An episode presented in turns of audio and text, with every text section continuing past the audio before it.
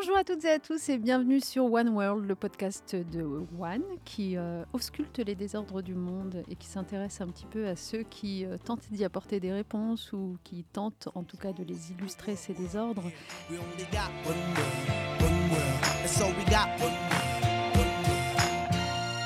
C'est ce que nous avons fait aujourd'hui avec euh, un invité très particulier que je me réjouis de recevoir. Il s'agit d'un photojournaliste, Karim Ben Khalifa. Merci infiniment d'être parmi nous. Merci pour l'invitation. Karim, alors vous êtes photojournaliste, vous êtes correspondant de guerre depuis 2002. Si vous le permettez, pour une fois, je vais prendre un peu de temps pour raconter votre parcours, parce que je voudrais que nos auditeurs nous suivent bien. Donc euh, d'abord, vous êtes né euh, à Bruxelles, en Belgique. C'est ce qui explique le fait que vous continuiez à dire 8 et pas 8. Je l'ai entendu à l'instant quand on échangeait. Euh, d'une mère belge et d'un père tunisien. Vous n'avez pas été passionné, passionné par l'école, alors vous avez commencé à travailler à l'âge de 18 ans et vous avez été un peu par hasard embauché dans un musée à Bruxelles pour accrocher des tableaux. Premier contact avec le monde de l'image. Un cliché vous frappe euh, lors de l'exposition du World Press Photo.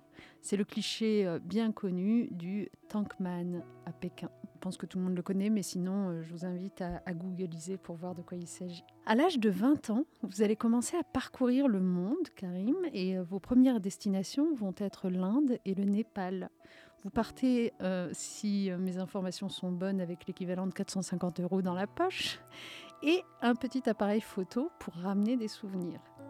Une amie de votre mère, qui est photographe professionnelle, va développer vos clichés et trouver que vos photos sont d'une immense qualité et prospecter, puis réussir même à les vendre à un journal. Vous continuez pendant ce temps-là les petits boulots pour pouvoir repartir, vous avez que ça en tête visiblement.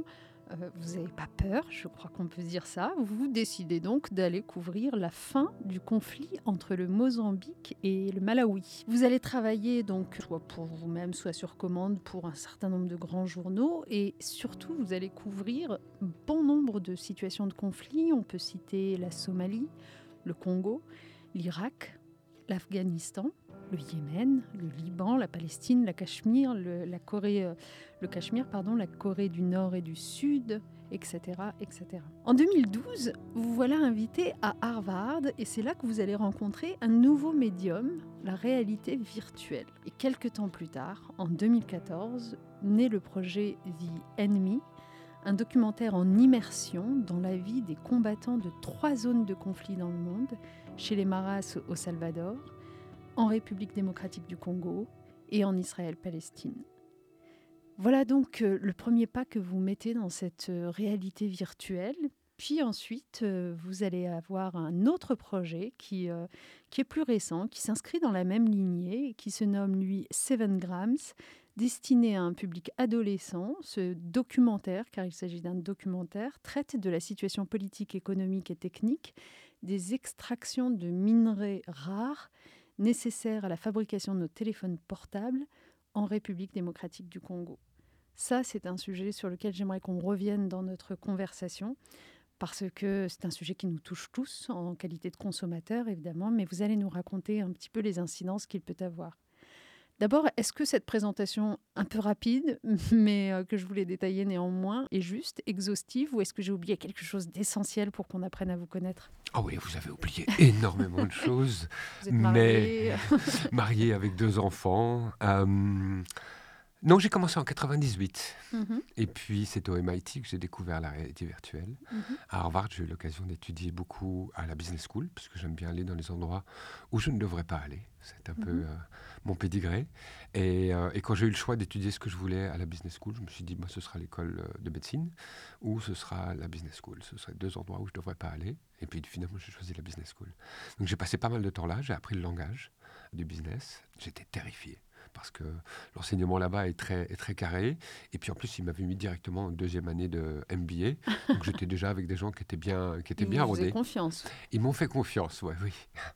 Et euh, voilà, donc ça c'était peut-être juste euh, quelques, quelques légères corrections, mais dans l'ensemble, c'était assez juste. Alors, comment on devient euh, reporter de guerre? Parce que j'ai un peu décrit vos pérégrinations, mais qu'est-ce qu'il y avait à l'intérieur de vous? À quoi étiez-vous sensible au point de prendre tous les risques? Mais une guerre, ça se fait entre deux personnes. ou entre deux peuples, ou entre deux idées. Euh, et moi, je suis ces deux personnes, par naissance, entre la Belgique et la Tunisie. Je pense qu'il y a beaucoup de gens qui vont se reconnaître dans ce que je dis, mais euh, on n'est on plus une chose à un certain moment, on, devient beaucoup de choses.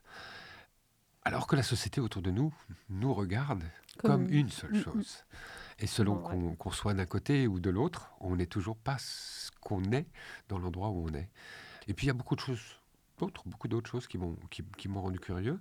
Et, j'aime bien citer cette émission, euh, c'est très court, cette très courte émission de, euh, sur Euronews qui s'appelle No Comment et qui est un, petit, un petit clip de deux minutes avant les news, ça passe toutes les demi-heures, euh, où il n'y a pas de voice-over, y a pas personne ne nous dit quoi penser, on ne voit que des images brutes, on voit la date dans le coin de, dans le coin de l'écran et le lieu, et pour le reste, il n'y a pas beaucoup d'informations. Et donc, on est face à des images qu'on essaie de comprendre sans, sans, être donné aucune, euh, aucune direction. Et ça m'a rendu très très curieux. D'abord, ça m'a rendu curieux déjà de, de, devoir moi essayer de me faire mon, mon idée sur ce qui se passait.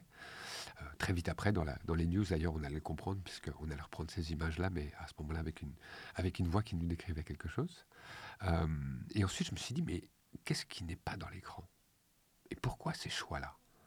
Et qu'est-ce qu'il y a ailleurs du cadre qu'on ne montre pas? Et ça, ça m'a vraiment euh, rendu curieux et ça m'a donné le moteur d'aller voir ce qu'on ne voyait pas dans le cadre et d'essayer de comprendre comment est-ce qu'on travaillait dans ces terrains-là.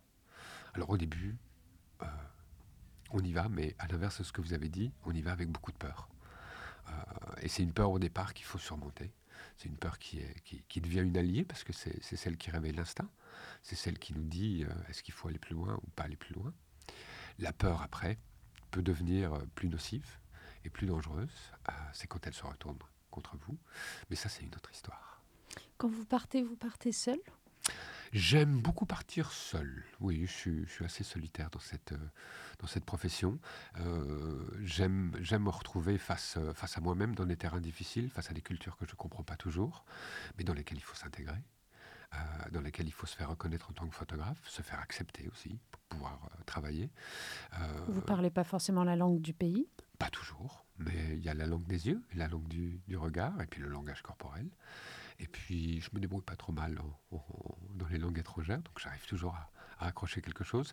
Et puis, si vraiment je comprends rien du tout, en général, je suis avec un local, avec ce qu'on appelle un fixeur, qui rend le, travail sur place beaucoup plus facile et qui permet aussi de comprendre plus rapidement une situation.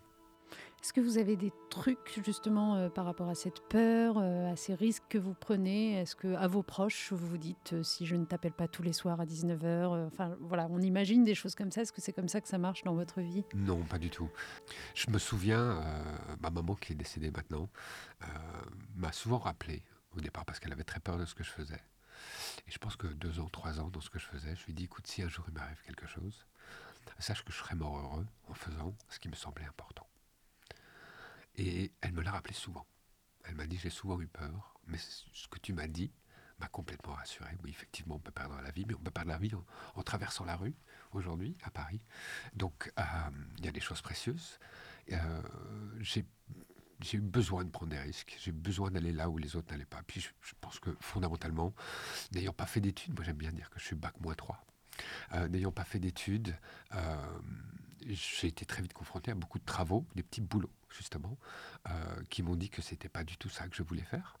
Euh, et j'ai toujours eu envie de faire quelque chose qui soit très très personnel, quelque chose que je puisse développer, qui devienne moi, qui me fasse autant grandir euh, que de raconter les, les histoires du monde. le photojournalisme est arrivé, mais j'aurais pu, j'aurais pu faire beaucoup d'autres choses. mais il s'est trouvé que j'ai je me suis vite intégré à ce milieu-là, je me suis vite euh, euh, senti à l'aise dans des situations complexes et dangereuses. Et quand je dis à l'aise, ça ne veut pas dire sans peur, mais avec une capacité à opérer et à rester respectueux des gens qu'on photographie. Euh, et puis surtout rester très proche des gens qui souffrent. Vous êtes donc par Mons et par Vaux en permanence. Euh, où est-ce que vous étiez là, euh, juste avant de venir parmi nous? Je ne suis plus par Mons et par Vaux parce que j'ai changé un peu ma pratique depuis que j'ai des enfants. Ma femme m'a choisi, mais les enfants n'ont pas choisi ce que je fais. Moi, j'ai choisi d'en avoir. Et donc, j'ai pris la, décision d'arrêter de, couvrir la guerre et en tout cas de faire des, lignes de front telles que je le faisais avant et de prendre un peu de recul. Aussi parce que je suis devenu assez critique par rapport à ça. Non pas pour dire qu'il ne faut pas d'images de guerre et qu'il ne faut pas les montrer, mais que les images de guerre ne changent pas la guerre. Euh, et que je crois que j'étais parti pour essayer de changer ces guerres, un peu naïvement. Et, euh, les images de guerre ne changent pas la guerre. Vous ne croyez pas qu'elles réveillent une opinion publique, une conscientisation euh Non, je ne crois pas. Non. non je crois pas. Je pense qu'elles sont importantes, mais je crois qu'on les fait pour l'histoire. On ne les fait pas pour changer le, cours d'une guerre. Euh, on le voit avec ce qui se passe aujourd'hui en Ukraine. Euh, oui, bien sûr, les opinions peuvent être, peuvent être déviées de leur cours au travers des images, mais aujourd'hui, les médias sont tellement, comment, comment dire, éclatés d'une certaine manière, et, et les sources d'informations diverses, que on, a quitté ce monde des trois chaînes de télévision françaises, mmh. des deux chaînes de télévision belges. On était forcément exposé à une image et un récit. On avait une communalité entre, entre tous et on pouvait parler des choses qu'on avait tous vues. Aujourd'hui, ça, ça n'existe plus. Euh, et donc, du coup, j'ai eu envie de changer ma pratique et j'ai envie de reculer, continuer à travailler sur les conflits, mais parler des raisons des conflits. Et puis, euh, j'ai pris, beaucoup, de, plaisir à montrer ce qui est invisible ce qu'on ne voit pas. L'humanité entre deux ennemis, par exemple, que moi j'ai pu rencontrer sur le terrain. Euh, pas pour dire que j'avais envie de vivre dans le monde pour lequel ils se battent, mais il y a des pères, euh, il y a des gens qui sont qui se battent pour leurs enfants, pour la liberté de leurs enfants. Euh, alors pas de nouveau, pas toujours pour les raisons que, dont, je suis proche, mais on ne peut pas leur nier cette humanité-là. Et si on parle de guerre, il faut aussi qu'on parle de paix. Et si on parle de paix, il faut qu'on parle de réhumanisation. Et pour ça, il faut retrouver l'autre. Il faut retrouver un point commun avec l'autre. Et les conflits dans le projet d'ennemi que j'ai fait sont des conflits où on est né avec un ennemi. On ne l'a pas choisi. Il nous a été imposé. Hmm. Si on met un enfant palestinien, un enfant israélien, l'un à hmm. côté de l'autre, et qu'on ne leur dit rien du monde dans lequel ils grandissent, il y a beaucoup de choses qui deviennent amis. Mais si on, on leur impose, et d'ailleurs il y a des choses qui se passent sur le terrain, c'est là que les choses partent un tout petit peu différemment. Je voudrais bien que vous reveniez un instant sur ce projet dit ennemi que j'ai évoqué rapidement tout à l'heure, parce que ça c'est quand même extraordinaire de se retrouver en plein cœur de ces groupes de combattants donc dans trois zones de conflit différentes. Racontez-nous ce que vous en avez retenu. Bah, j'en ai, ma grande découverte, c'est que le journalisme est quelque chose d'assez passif.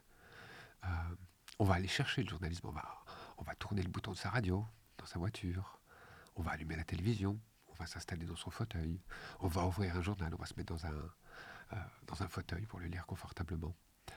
Mais c'est passif. Euh, ce que j'ai fait avec The Enemy, sans, avoir la volonté de le faire, est devenu quelque chose d'actif. Et, en laissant euh, le, public se balader dans 300 mètres carrés, rencontrer des combattants qui vous parlent, qui vous regardent directement dans les yeux, c'est moi qui pose les questions, vous entendez ma voix, mais ils vous répondent directement à vous. Euh, les gens sortaient de là en me parlant d'une expérience. Ils ne me parlaient pas d'une histoire qu'ils avaient vue. Ils me parlaient d'une expérience. Et ils me parlaient d'un souvenir, comme quoi ils avaient rencontré ces gens-là. Il faut que vous précisiez à nos auditeurs comment ça se passait concrètement. Oui, bien sûr. Euh, donc, The c'est une expérience en réalité virtuelle de 300 mètres carrés dans laquelle vous allez passer de salle en salle. Et dans chaque salle, vous allez dans un conflit, mais pas dans un conflit. Je ne vous emmène pas à Gaza ou à Tel Aviv, je ne vous emmène pas au Congo ou à El Salvador. Je suis dans un, espace muséal assez classique avec mes photos au mur. Euh, et puis il y a deux portraits qui apparaissent. Et je vous parle de ces gens que vous voyez en portrait. Et puis à un moment, ces deux personnes rentrent dans la pièce, marchent, se mettent en face à face. En virtuel. En virtuel, bien sûr. Ils ne sont pas armés non plus. Euh, ils sont habillés de la manière dont ils vont se battre, mais ils ne sont pas armés. Euh, et puis, en fait, il y a un moment, ils vont vous appeler et vous allez vous approcher d'eux et vous allez entamer cette, cette écoute au travers des questions que je leur pose. Euh, mais vous êtes libre de quitter l'écoute d'une personne pour aller écouter l'autre. Les questions sont similaires des deux côtés. Et puis il y a deux types de questions. Qui est ton ennemi? Pourquoi? Et est-ce que tu l'as tué? Qu'est-ce que la violence pour toi? Qu'est-ce que la paix pour toi? Et où est-ce que tu te vois dans 20 ans? Et si on analyse la nature de ces questions, les trois premières parlent de l'autre.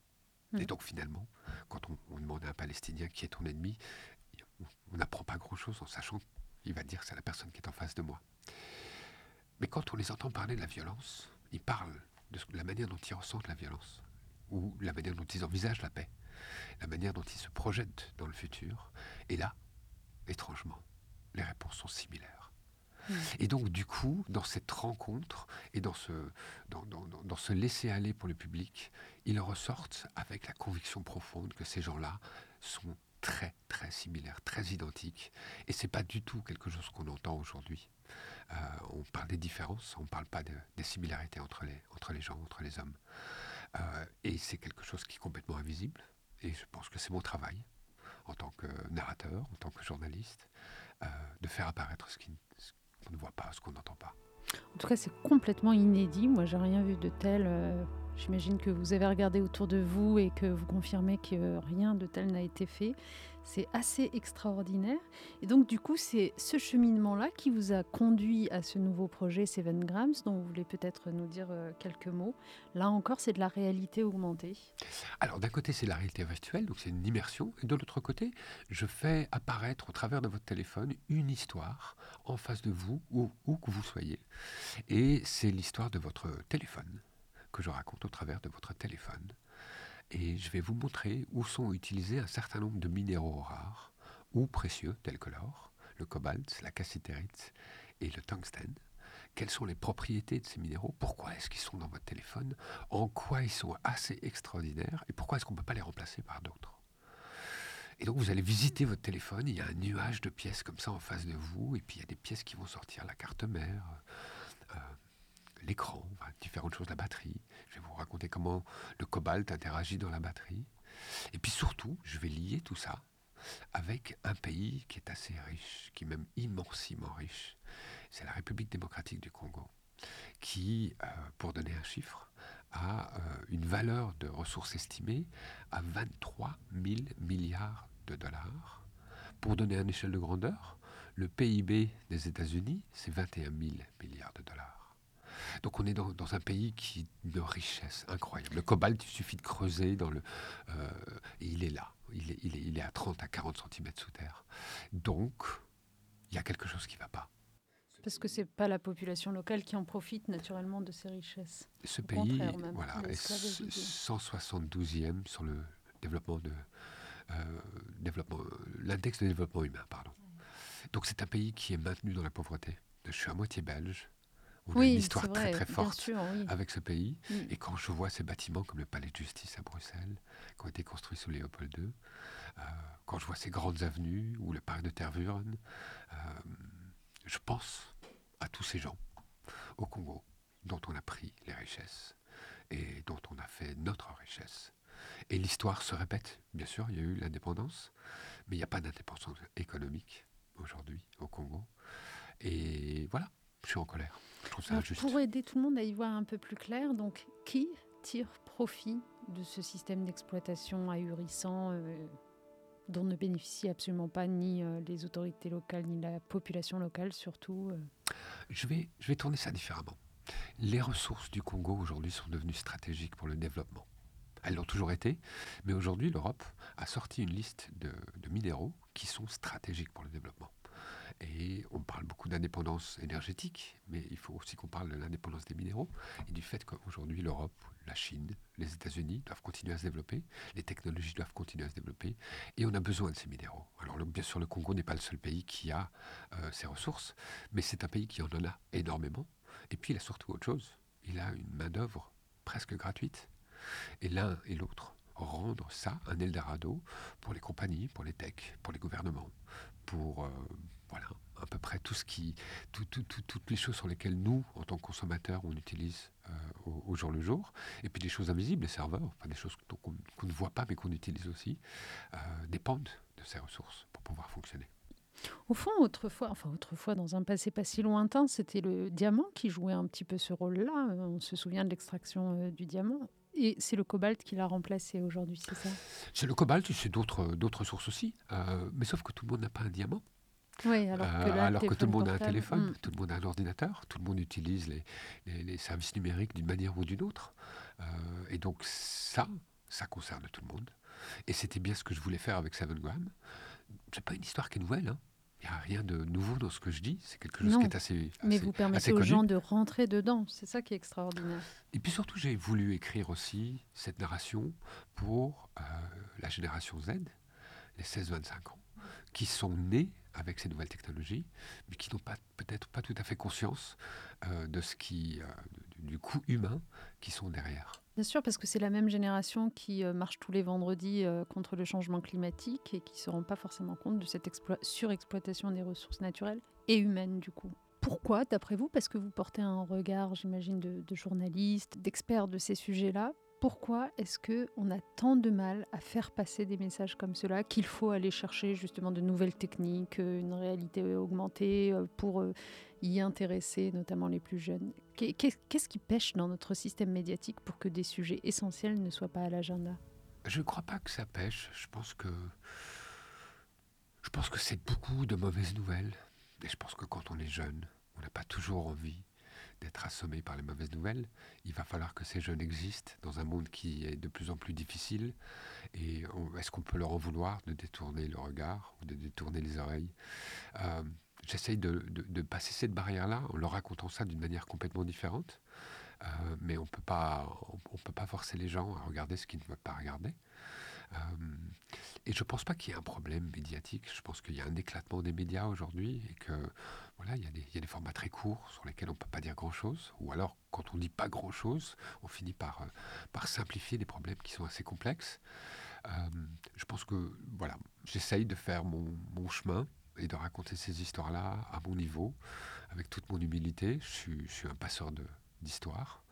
Euh, et j'ai aucun problème à me mettre entre, entre le public et ces histoires compliquées et d'essayer de les, voilà, de, les, de les rendre solubles dans l'esprit des gens. Mais j'essaye aussi surtout de leur offrir des solutions. Parce que c'est pas juste de dire, vous avez sans doute de, des droits humains bafoués euh, dans votre téléphone ou dans la, dans la construction de votre téléphone, mais qu'est-ce que vous pouvez faire Et qu'est-ce qu'on doit faire? Et de la même manière qu'on pense qu'il y a 20 ans, il n'y avait pas de café équitable, il n'y avait pas de coton équitable. C'est euh, les consommateurs qui ont réclamé ça. C'est les consommateurs qui, se sont rendus compte qu'il y avait beaucoup d'injustices qui étaient euh, produites pour avoir ce café ou ce coton. Et il y a des filières qui ont été créées. Je propose juste la même chose, qu'on crée des filières propres. Euh, et je demande à ces compagnies qu'elles le fassent eux-mêmes. Apple est une des compagnies les plus riches du monde ils arrivent à créer quelque chose qui est absolument incroyable. Ou je dis Apple, mais ça peut être Samsung, Huawei, qu'on tient dans la main quand même cette force technologique, ce design industriel. Mais vous croyez qu'on peut remplacer? Non, on ne peut pas remplacer ces, matériaux en l'occurrence. Non, mais on peut les acheter aux bonnes personnes. On peut s'assurer qu'on ne, on ne, on, ne pousse pas à la pauvreté des mineurs artisanaux dans l'Est du Congo, ou qu'on n'achète pas de l'or qui vient d'un groupe armé. Tout ça, c'est possible.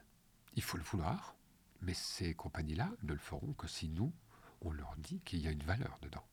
Et que, que, notre choix aujourd'hui est dépendant de ce qu'ils vont faire pour s'assurer qu'il n'y a pas de droits d'homme bafoués dans leur, euh, dans leur chaîne d'approvisionnement.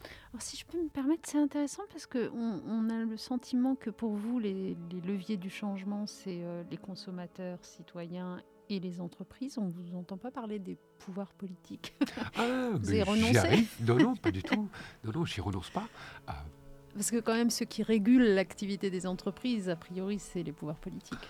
Eh ben, voilà, l'Europe est occupée à travailler sur un index de réparabilité qui est d'ailleurs qui est apparu en France. C'est une très bonne chose qu'on puisse ouvrir notre téléphone pour changer une batterie sans devoir aller dans un magasin.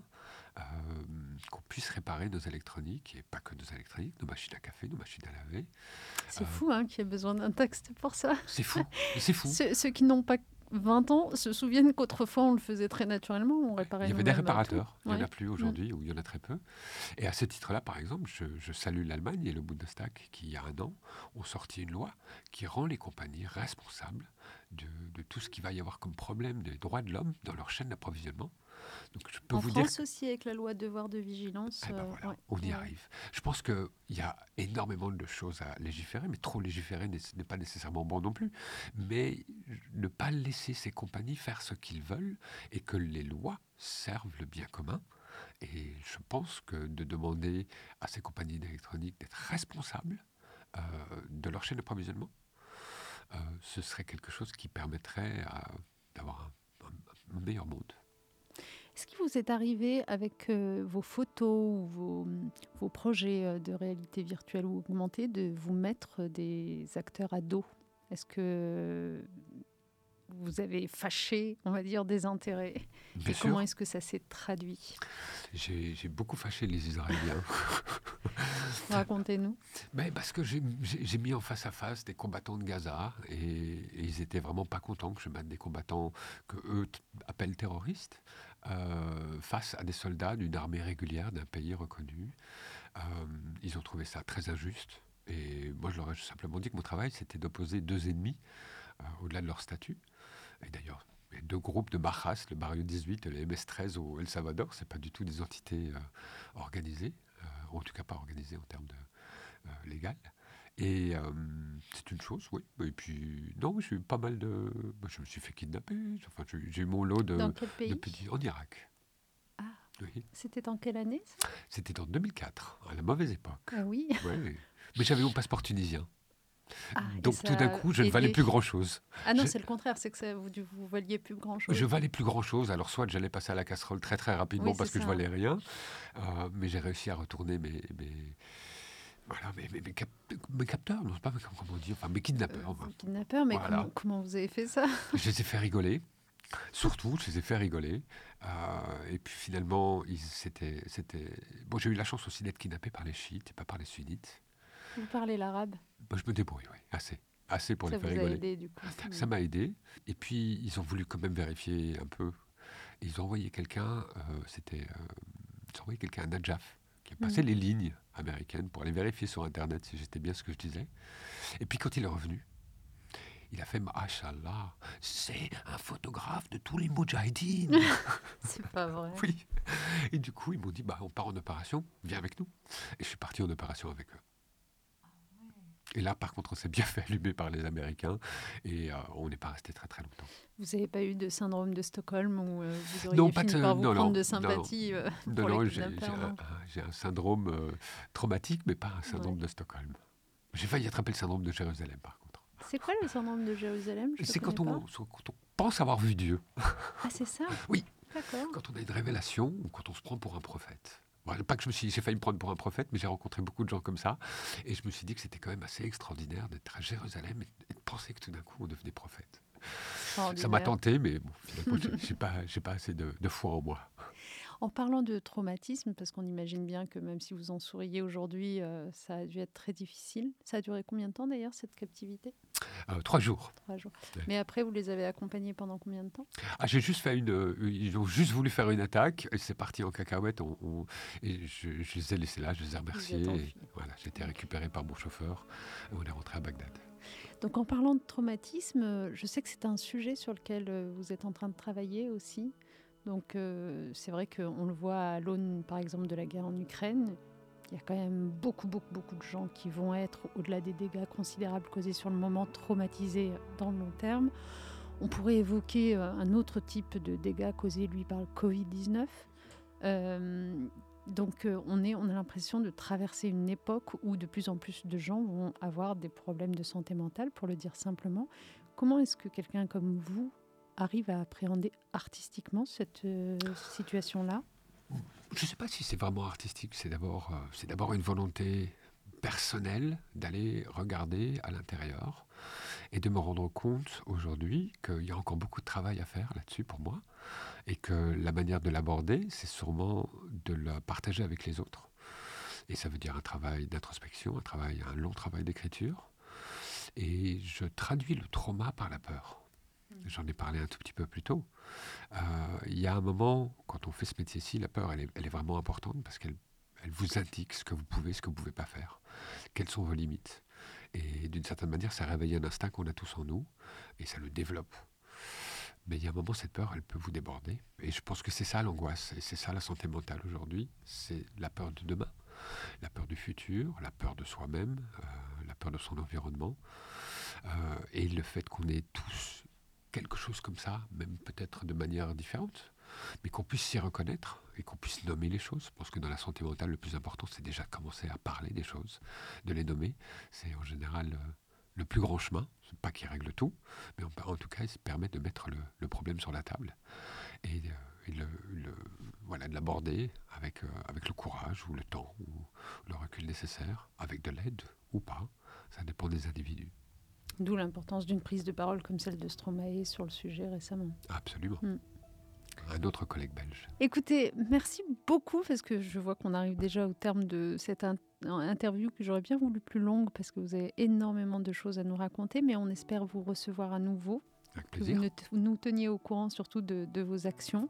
On vous souhaite énormément de courage dans tout ce que vous faites et, euh, on vous félicite pour euh, l'imagination au pouvoir, là, pour le coup. Euh, peut-être avant de vous laisser nous quitter, je terminerai parce qu'on est en période de campagne présidentielle. si vous aviez un vœu, un souhait à adresser à celui ou celle qui sera futur président de ce pays, je sais que vous êtes belge et pas français, mais c'est quand même intéressant de vous entendre par rapport à vos sujets. je pense qu'il faut, il faut jamais oublier les gens d'en bas les gens qui souffrent, les gens qui font, qui font les métiers invisibles, qui font tourner l'économie. J'aimerais qu'un jour, tous les gens qui ne se sentent pas français ou tous les gens qui ne se sentent pas belges arrêtent de travailler pendant une semaine pour voir, juste pour voir qu'est-ce qui se passe. Ah. Et l'écologie, le futur, le futur commun de tout le monde, que ça ce soit vraiment au centre de toutes les politiques. J'ai des enfants, vous en avez, nos auditeurs sans doute aussi. C'est un monde qu'on laisse et c'est un monde sur lequel il faut qu'on travaille absolument au quotidien. Chacun à son échelle et peut-être dans l'immédiat diminuer nos consommations de gaz pour ne pas laisser à Poutine un trésor de guerre.